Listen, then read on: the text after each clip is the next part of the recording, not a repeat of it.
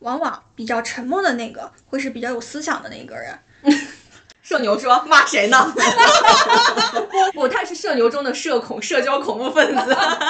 这个时候我会有焦虑，会有恐惧，因为我怕有人不服气。舒姐，舒姐每一次点都在这块儿，苏姐是真心的，我看到对，他就在于我的美貌到底能不能服人这件事情。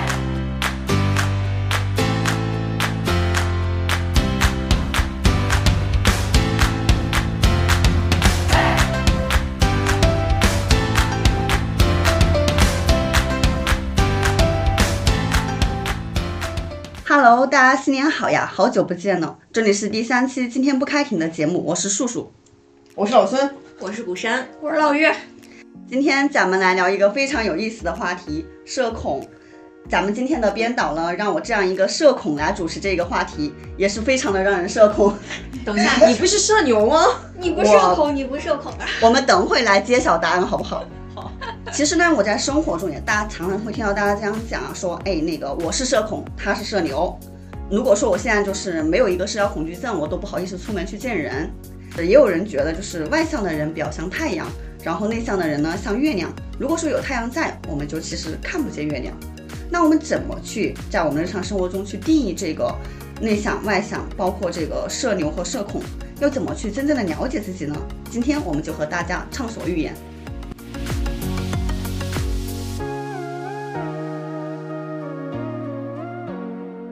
我们先来看几个我们熟悉的场景啊。第一个是，假如你和你的同事在电梯间相遇了，这个时候你会怎么做呢？我觉得得看跟同事的那个熟悉程度吧。反正大家现在都戴口罩嘛，如果不是很熟的，就当没看到了。如果看到老板，给他拍拍他的肩膀，说：“老板，最今天工作怎么样？还饱和吗 你真的会跟老板这么讲？”吗？不会，对呀、那你所以你见到老板，特别是来回路上去卫生间的路上，就是这种经常遇见老板，你会怎么办？会这样稍稍微给他抬一下头，抬头一视，我看见你了。你们两个了，就打个招呼，哈喽 呗。就是这不那个老孙抬头嘛，我这边就点 头，我我是就会哈喽。你会跟着领导，嗯，你好，点头一下是吗？示是意。嗯就是嗨，hello，嗯，就对就这样了。。你这个时候内心会紧张吗？会有一就是点点吗？尴没尬，没有紧意张，就是没有意识去紧张，就是赶紧走，你知道吧？就这是个满心满意，就是赶紧走，就是你没有时间去这个紧事张情它发生的时间过于的短暂， 过于的突然与仓促。比较可怕真的，你有一条长长的走廊，然后跟老板迎面，两个人迎面对那种对视。那种时候我就会掏出手机，然后假快装到的时候，看哎，假装才看见，哎，嗨，老板，我觉得应该是这样，就是看到前面有一个熟悉的人的背影的时候，你会不会主动上去打招呼？不会，不对，这我觉得这个才是会区分。我可能会社恐和社牛先停一下，慢慢走。 有些如果不遇到我想打招呼的人，我可能会直接在原地等一会儿，等确定等他过去，我等他不 会，他撞见我再走。好吧，我们的策略还是有点相同的。我们再看第二个问题啊，就是说，比如说同事在办公室点奶茶，但是没有喊你，这个时候你的心里会有什么想法？就是对我来说不会发生这样的事情，因为张罗点奶茶的都是我，嗯如果有一天你也是那个被忽略的那个人呢？哭给你看。我觉得还好吧。我觉得要看场景，如果说是在一个确实嗯不是很熟悉的环境下，比如说你可能是新入职的人，然后别人点奶茶没有叫你等等这样的情况，你多少心里会有点想法吧。就比如说你们现在不点奶，你们现在点奶茶的时候也不叫我，有时候嗯，但是因为知道你不喝，对，你我你觉会得你会怎么？你 OK 你什么想法呀？我在想，他我们可四个能人之间你应该没有想法了吧？这你还要有想法？所以我其实真的不 care，啊我觉得你们是在为我的健康着想的。啊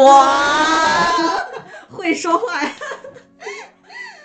没关系，放心，嗯你们不点，你们点奶茶、点咖啡不带我，我都 OK，我不行，都是为了我好。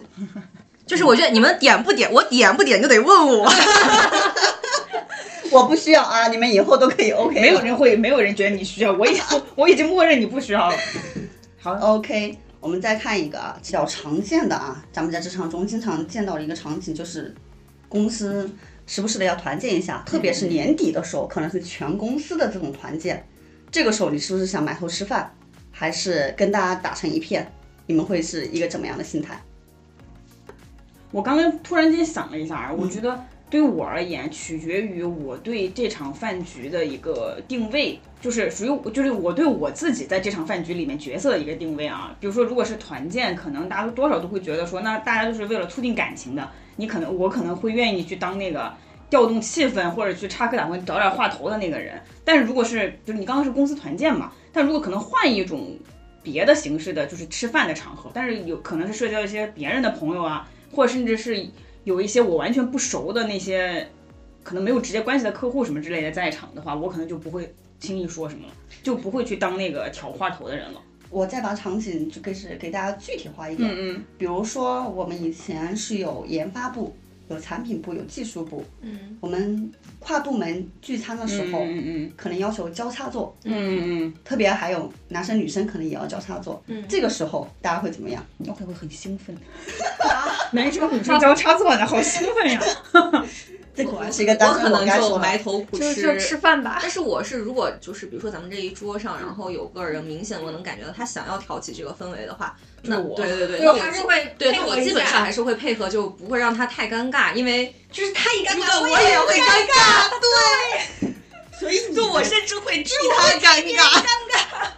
所以我，所以我不会当那个主动挑头的人，但是如果确实有人要做这个事情，我也希望就是大家能把氛围稍微活跃一下，不然就确是实都不要有人尴尬，这所以我你真的们会替别人尴尬。对，是的，所以你们成为社牛的这一面，还是因为有这种外部的害怕别人成为社恐的压我力不。是社牛， 就是是在这个点上，我觉得还 OK 的。就是如果人家主动跟我聊，那我肯定也不会说对完全就是不理人家。但是如果大家都没有挑这个话，那我觉得就我会我一定不是主动的那一个。我我觉得我一定会是主动的那一个，然后去了解别人，然后后来就跟人家恨不得处成哥们那种感觉。但是就是我和老轩是相对于说比较 open 的那一点，但是其实我自己就是有时候对这个外界对我的定义，其实我是感觉到有一点疑惑的，因为我自己感觉我有时候在明显感觉我自己在有些方面是有完全社恐的症状的。症 状。对，症状的。就是我们俩会觉得肯定是，嗯、那个叔叔和老孙还是比较社牛的，但是可能程度还是会不一样嘛。嗯就老孙一定是社牛中的社牛战斗 牛，不，他是社牛中的社恐，社交恐怖分子。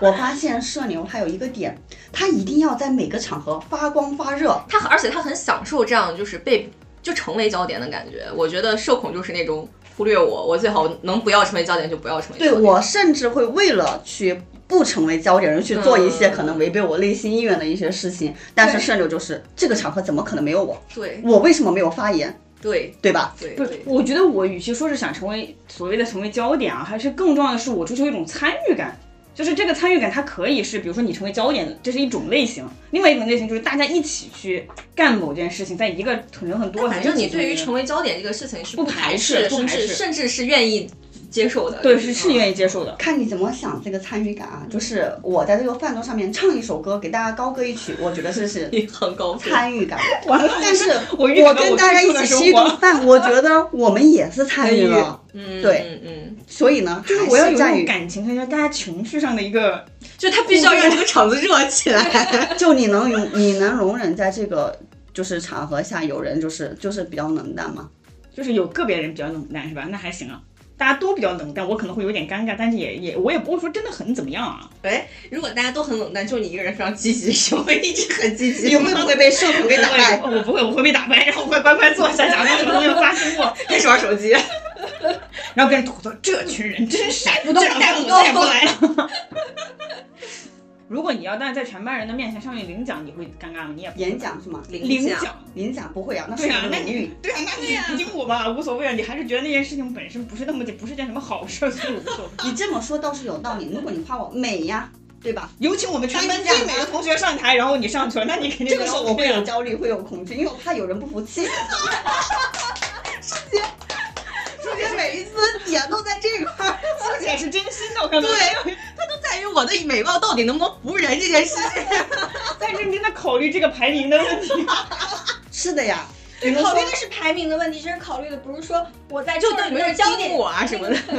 对对对。所以这个时候你，你你成为焦焦点的那个地方，可能是真的像我这种是认真思考过，到底是别人哪里不服我。就你情绪上来的第一个点是到我我到底得不得配得不配位， 对对对对对对，而不是说哇我被人注视了，天哪，好令人害怕。还还是社牛型的，嗯，真的吗？就是我只要就是你跟我说好，大家都觉得你 OK，你都是这样子的，我就会觉得我有底气，对这个就一是我应得的嗯。 ，OK，就这样子。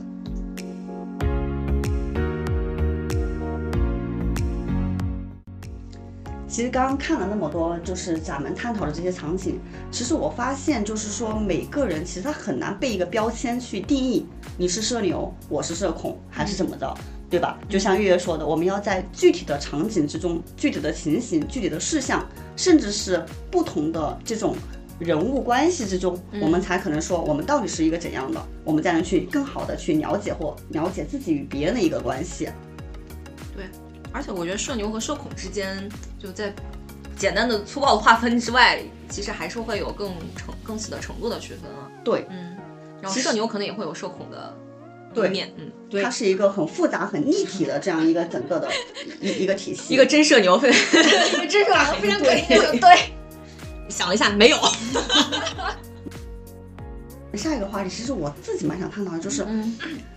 我我觉得就是很就是大家其实，在谈到社牛这个事儿啊，我我不针对你啊，就他会是一种很欣赏。嗯，很赞美，或者说很崇拜，或者说有点崇拜。至少我不说我们几个，就是大众普遍的印象，就是他是个社牛，就是他很厉害，就有有有隐含的这种映射关系。嗯我们我们主要，然后但是呢，对社恐来说，可能是更多的是一种自嘲，或者更多的有偏见的，是不是可能就说把社恐跟所谓的就是内向呀，包括甚至不自信呀这种嗯嗯等同起来？我想其实聊一聊这个话题。嗯其实我其实这个人是有一点不太理理解，或者说我有点疑惑对这个定义，因为我觉得就是这个社牛的话，很难真正的意义上的去成就、去达到自己那个那个水平，或者说真的是会违背自己的一个意愿。那么安安静静的，有时候做自己的事儿不好吗？嗯就是我会有这种想法，对，对，所以看就是你们其实会在平常中会有这种就是就是思考或者这种想法嘛？首先从一个角度来讲，为什么有时候呢？可能比如说社会整体上会对类似于社牛这个身份会有多一些的那些关注。一个点是在于社牛的存，如果非得要说起来，社社牛这种类型的人，他可能在一的总数量上来讲，他可能相对而言是少一点点的。总的来说啊，物以稀为贵是吗？ 不，他不是以这个，而是说，其实他可以承，他其实要承担一个作用，就是把其他的人一起连起来，把联系起来。比如炒热一个场子，有时候就需要一个场子里面，如果一个社牛都没有，那可能大家都什么都不说，就是整个聚会，就是说有时候一个可能就白聚了或者怎么样。我先我先就是举个大概上啊，不绝对啊，嗯只是一个例子，就是会有这种可能会有这种顾虑，然后你会觉得说，哎，如果我要办一个聚会，那我肯定是希望有一个人能够在那个聚会上把大家都吆喝起来，不管结果怎么样，能够产生一个效果。嗯这样的人就是说，其他是一个功能性的，其实我会觉得起那到我一定的作用的。但是呢，就是说，至于另外的场合，就是有一些场合，比如说大家一起就是工作，日常的普通的工作当中，如果不是那种典型的，就是尤其是聚会场合，嗯或者是什么特定那些很特定的需要有人来炒热场子这种场合的话，其实就完全没有任何的这个顾虑。相反，所谓的我刚刚其实我刚刚提到的，很多社牛的情况下，它相反可能会让场上的冲突变多，然后让那个事情的推进速度变慢。那你前者举的这个例子，是不是相当于说社牛他之所以被认可，是因为他承担了一种责任？呃，在特定的场合下，有可能会需要这样的人。我觉得我我是自己是觉得不否认啊，就是因为我比如说自己就是，举个最简单的例子啊，过年在家，我们家不是人特别多嘛，大家一起来吃饭，然后大家一起要平时要那个饭桌上要要说话聊天什么的。如果这个时候这个桌上没有一个愿意把这个话话题挑起来，就炒热，尤其我我们父母那边年纪越来越大嘛，年轻的小孩可能又不太喜欢去参掺和这种话题。如果没有那么一个人去挑这个话头的话，过年的时候大家桌上会很沉默。其实那个时候大家都是希望有这样一个人去做的，这事是我爸在做啊，不要不要误以为是我，我不行。然后就是说会有一个这样的角色去把大家就串起来，那这样一个角色他可能会就是他是有一个这样的作用在的，但是我觉得这样的场合是是非常特定的，不不是说每一个场合或者说每一种环境下都需要有这样的人。我个人理解啊，可能是因为我们人类还是需要人类社会还是需要一定程度的社交的，就是比如说像刚刚刚才老宋说的那个家庭的场合，然后嗯我们包括工作的场合也举例了很多。嗯然后这种时候，那不管是熟人社交还是陌生人的社交，就是确实需要这么样的一个角色。那么这样一个角色里头，嗯，数量上来说，确实能够承担这样功能的人又比较少。那你又有这样的一个必须，又需要有人做这样的一个事情，那感觉大家就觉得，如果能做有人站出来做这样的事情，跟我们这些沉默的人不一样，那就会觉得他很厉害。他确实是很厉害，能够在我当然在我们个人社恐心理来看，这是一个很厉害的事情；在社牛来看，可能是一个很自然的事情。其实我觉得本质上还是大家性格呃性格不性格不同啊，对嗯对对，但是就确实是在一些必要场合，它发挥了一些作用，就显得它很不一样。就是确实是承担了一些比我们一般人更多的一些责任，对吧？或者我觉得是在社交场合，对对，他他其实都已经前面加了一个“社”字，总的来说他是要强调是社交场合的，但是实际上就是现在这个概念是有一种泛滥的趋势嘛，就是会把它运用于各种日常，就是没有必要去讨论社交对对社对社牛或者社恐的地步的那种普通的小场面里面。嗯嗯比如说我到底跟那个，说实话，就比如说刚刚说我到底如何去跟我剪头发的那个理发师相处，嗯嗯嗯这事儿没有对错，你爱怎么处对怎么处，你愿意花这个我钱，也你觉不愿意花这个钱都可以。嗯，所以这个时候去区分社牛和社恐就没有意义。然后在另外一些场合，就我刚刚说的，比如说可能大家需要埋头一起工作、一起合作的场合，反倒社牛多了，反倒是个坏事，有可能是这样的，很有可能是这样的。而且我觉得在那个场合，所谓的社恐也不一定是真正的社恐。就像我们几个，对我和责任瑞心从来也不会在那个场合说我们就不会去做展示，或者说我们做的展示就不如社牛好，也不会对存在对这样就的是情况。我我想的可能它不是一个责任，或者说就是这种承担义务的角度，就是说人他就是一种社会化的动物。对，嗯那在这个过程当中，一定要有沟通的。就是嗯如果说谁都不跟谁沟通的话，那这个社会是没有办法运转的。所以就是社牛一定是擅长并且乐于去和其他人沟通的，就不管说在任何场合下，但是就是你想做什么事情，沟通一定是避免不了。那可能社恐对社恐来说，沟通对他是一种负担。对社牛来说，沟通就是一件很自然而然，并且甚至是他非常喜欢做的事情。我觉得是社恐，可能不一定是沟通式负担，可能是他作为那个进入到那个状态的时候，他会有一定的门槛。 但是我我想问呀，你如果说在这种，就是你只是因为说就是这种社交场合，过年的这种社交场合，让你觉得这个阵势太大了，还是觉得你会被 Q 到某一些敏感话题的时候，你才会有压力？比如说，你今年还单身吗？什么时候结婚呀？ 我就我会说，那你赶紧给我介绍一个呀，这 种社牛，不是？但就是社这是搭搭话的方式，我就很讨厌被 Q 到这样的话题，但是我对于跟家人相处我是没有什么压力的，嗯不管就是咱们是打麻将还是说就坐着各玩手机，我觉得都 OK 啊。所以说，其实大众普遍对这个印象的话，其实还是说希望你在一些可能就是特殊的一些场合，特殊的场对吧？合，对然后能够去说主动的做这样一些联络，就是我们经常说朋友要多联系，啊嗯嗯亲人要多联系，是吧？嗯其实呢，比如说你工作的同事呀，包括你的各种，就算是前同事、前领导或现任的，都应该都其实多走动。其实我有时候都觉得它不一定是一种是功利性的社交，对吧？就可能就是嗯说我真的是觉得这个东西会促进我们的感情，因为就像古香说的，人生活在这个社社会之中，它本身就是需要一个互动的。对，对人还是要融入到这种社会活动当中去的。嗯，而且我觉得大家都还是需要朋友的， 但是呢，反过来我们就说，就是不管是说相对我们在那个社恐，其实我们确实这个定义可能是被，就是我觉得是被泛化嗯泛化了一些。其实我们所谓的，我觉得古山和月月、都是蛮能就是 hold 得住的，对吧？嗯嗯嗯就在一些场合，其实你们自己都是蛮能放得开、蛮能打得开，并我觉得都是表现很好的。嗯然后它其实是完全在你社交就是正常的这种生活圈子里面，都是一种没有所谓的那些就是相当于那些症状。就是它不会影响我的日常工作和生活。对对，所以就说社交就是陌生人偏半陌生人那种场合情况下讨论一个问题，就是有时候你可以可以这么想，哪怕在一个比如偏半陌生人的场合，有那有那么一个所谓的社牛出去吆喝，然后热场子，但最后在这个场合里面真正能够找到自己的好朋友，并且能够形成深入关系的，有可能不是那个社牛。最后是是的底下就是他们在自己的这个热自发的沟通当中，真正工具人，对，他就只是个工具人，承担那个给大家来来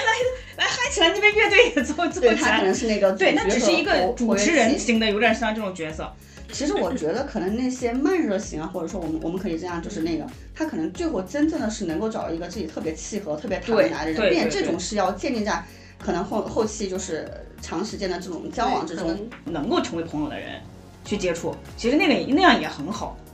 我觉得还有一种情形可能是被我们忽略了，就是说我们觉得啊，我们自己定义就是说，可能是相对社牛、相对社恐一点，但是我并不觉得我们中真正的有那种被定义到那种可能就是医学上的所谓的社交恐惧症的这种对状态。对对，那肯定是没有的。但是如果说有这种状态的话，大家怎么看这个事情？如果真的就是有这么焦虑，比如说让你去跟人陌生人说说话，哪怕已经很必须了，然后你对你造成的这种影响很大的情况，我觉得还是需要看心理医生吧。就是不是开玩笑，就是我觉得我就觉得他可能并不是说你性格问题，可能真的对会对对，一就是些已经生理方面的嗯这种，就是就是心理，所以就我会觉得真正的心理疾病，它可能也是一些生理上的问题，比如说有一些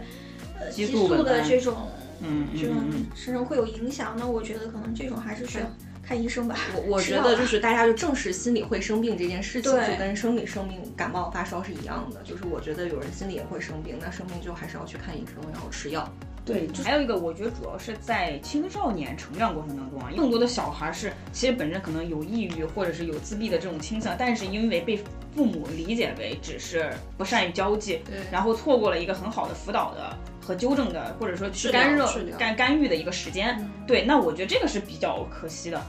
这就是为什么我觉得在这个话题中，咱们今天讨论这个话题啊，就是我们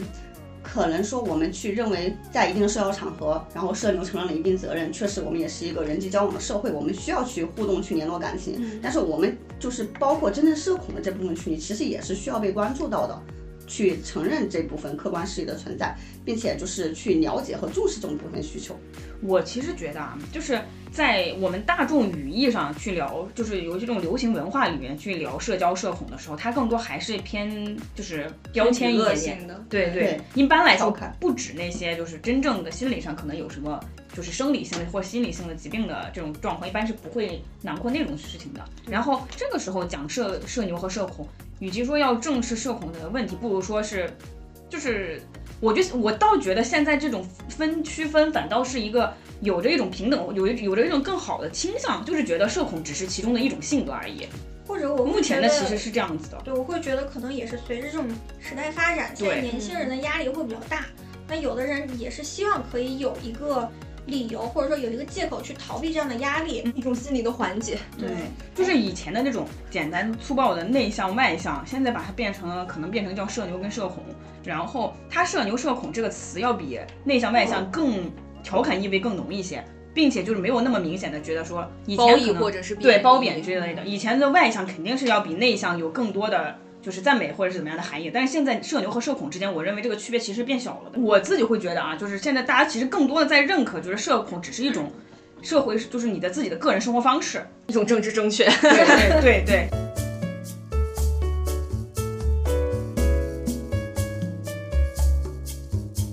回归到我们这个职业的视角，嗯咱们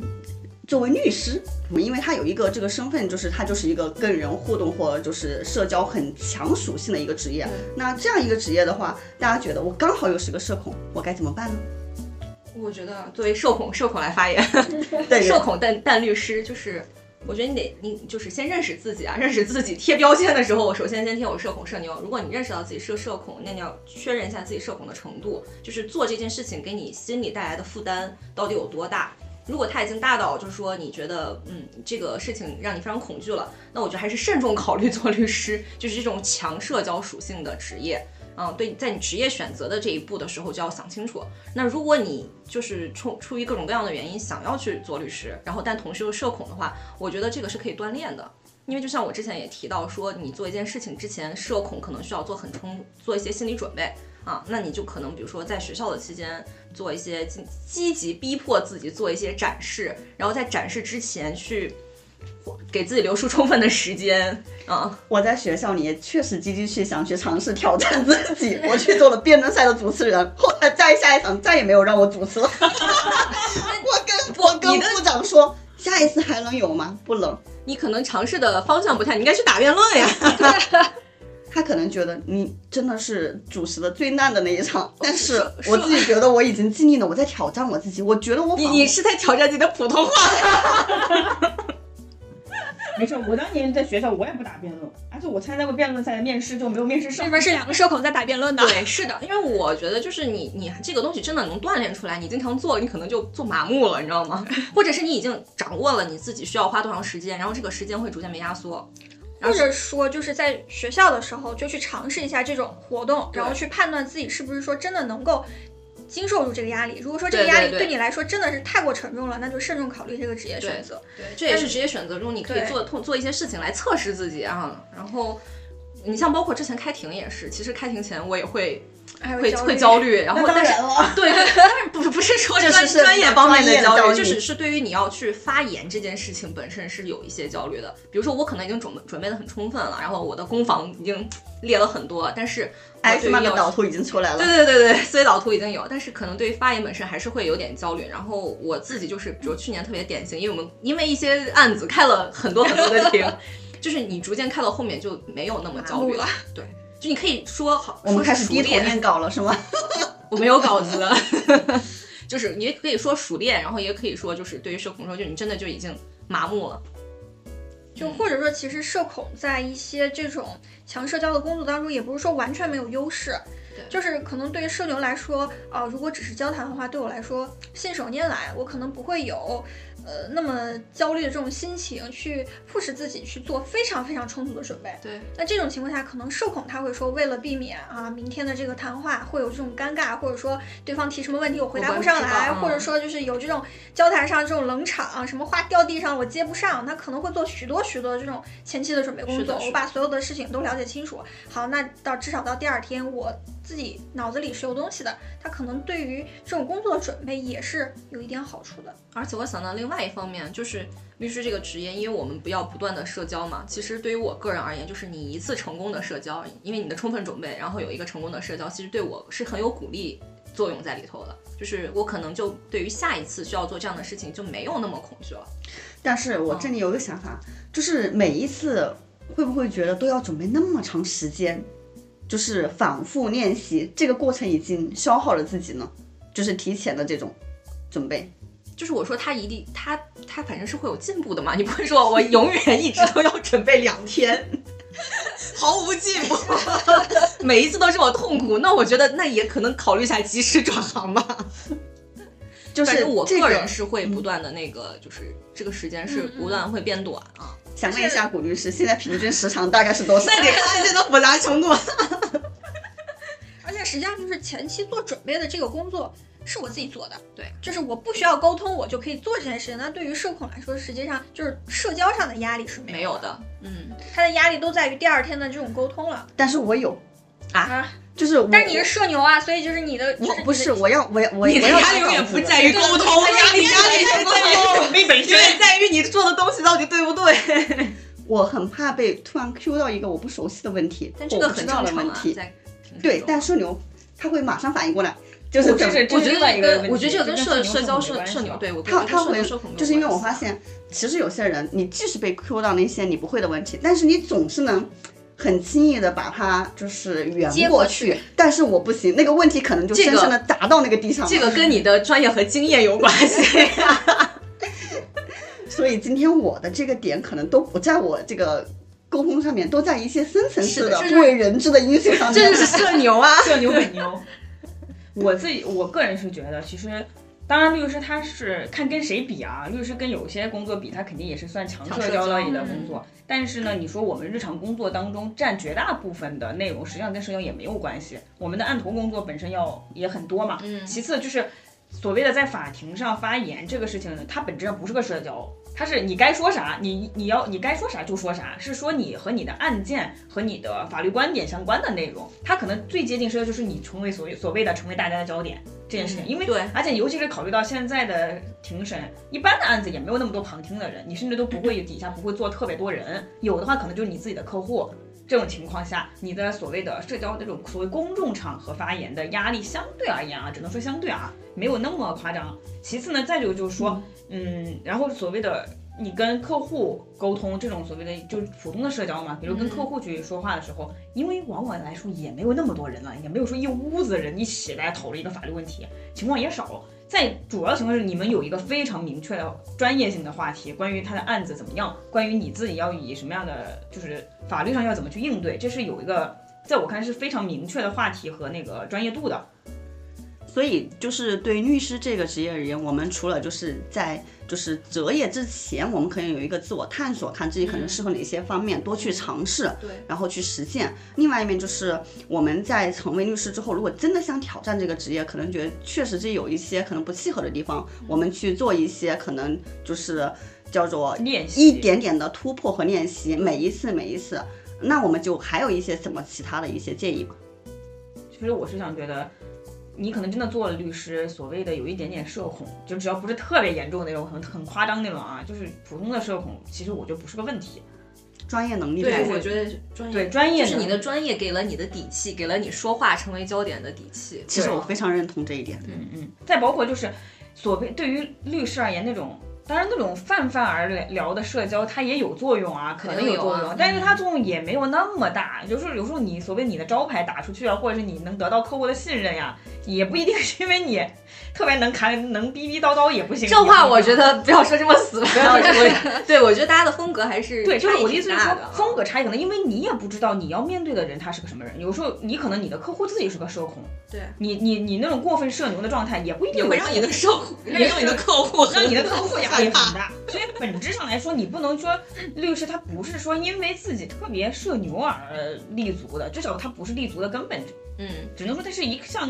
技能。如果你在这方面不是说特别擅长，说那种搞热气氛的、炒热场的这种活，你可以完全你有别的吸引人的点，还是让你可以在律师这条路上很成功，这个很正常。对。但是有一点，我觉得就是律师也绝对不能逃避沟通，嗯啊嗯不管你是社牛还是社恐，沟通肯定都是非常必要的，因为跟法院沟通、跟客户沟通、跟同事，对吧？嗯，那就是说，我们其实说律师这个职业它有它的特殊性，是因为沟通是必要的。对。但是沟通呢，不等于社牛。对，其实律师他虽然是一个相对特殊的职业，是因为我们觉得他需要沟通，不管是跟呃法院的沟通，不管是跟客户的沟通，还有我们团队协作的沟通，它都是一个相对强沟通的一个职业的需求。但是沟通不等于社牛，嗯，其实律师他身上有他自己的专业素养。有他自己的办事的这种可靠度，各种方面，其实我觉得都是一个作为很靠谱的律师的一个必要的一个特质。就觉得做律师的话，就是首先说话是一定是必须的，所以如果选不选择这个职业，还是要看自己对于说话这件事情本身是不是能够接受。如果说真的就是完全不想说话，无论如何我都不要说话，那对说话本身这件事情对于个人的压力已经很大了，那我觉得可能律师这个职业困难。那同时，我是觉得可能在这个社会当中，不需要说话的职业根本就不存在。嗯，那实际上说话还是一件比较必须的事情，所以我是觉得可能就像我们刚刚说一般社恐，我们一刚刚实际上一直没有把这种心理疾病或者说心理生理上这种嗯相面的放相关的疾病放在我们讨论的范围之内，可能嗯更多的是一说是说，呃，会不会对于这个说话造成一定的压力？但我嗯觉得生活在这个社会，压力是一也是必须的，就一定会存在的。所以说，我是觉得，呃，我们刚刚所谓的这些轻微社恐是完全不会影响到律师工作的。是这样。嗯，而且社恐其实说白了，它两个，一个是叫社，一个叫表达的能力，还有一个叫表达的意愿啊。就是社恐其实有时候是只是在描述后者，对就是在某一些特定场合不那么愿意当主动表达，就是可能特定场合表达意愿相对欠缺，或者相对没有那么强烈。然后那不影响你，其实是一个有，其实你们俩有像表那达种能力的我说你跟月月两个人，你们都是表达能力非常强的人，那其实丝毫不影响你们在这个工作，包括你任何其他的工作当中去完成你们自己的这个任务。这个时候让我想起我的一位前同事，有人对他的评价是，就是你不要看他不发言，但凡你点他发言，他回答的比谁都好。就不鸣则已，一鸣惊对人。 就是嗯我虽很然羡慕这样的。虽然人家就是平时真的就是很低调，或者说人家就是在一个会上大家都说完了，可能他还没说，或者说他的观点都是留到最后，反正就是不急不慢的那一种。但是你真的让他说的时候，你会发现他说的无比的通俗易懂、清晰有条理，就是让你信服。你会觉得我愿意听这样的人说话。其实他给我的印象可能是，我觉得这种更踏实、更靠谱，或者说更懂这个问题的本质和精髓。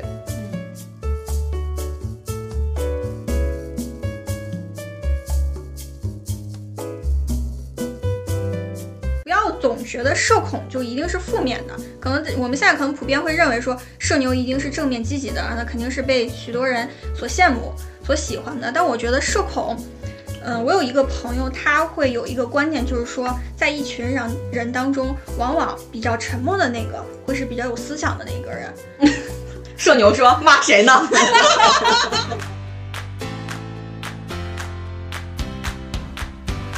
我们今天讨论的这个主题呢，然后我们也讨论了说，就是大家在不同的场景之中是怎么去一个反应，然后呢，大家能不能够被就是怎么去定义这个标签，然后最后呢，大家对社恐和社牛这个社会包括价值评判到底是怎么样一个态度？然后我们觉得最后就是让我们的脑孙继续在社牛的范围内发光发热，承担起你的人类最本质的社交需求的责任。然后我们的社恐也欢迎加入我们的律师行业，其实没关系，也许你的客户比你更社恐。好，可以啊， OK， 可以可以可以。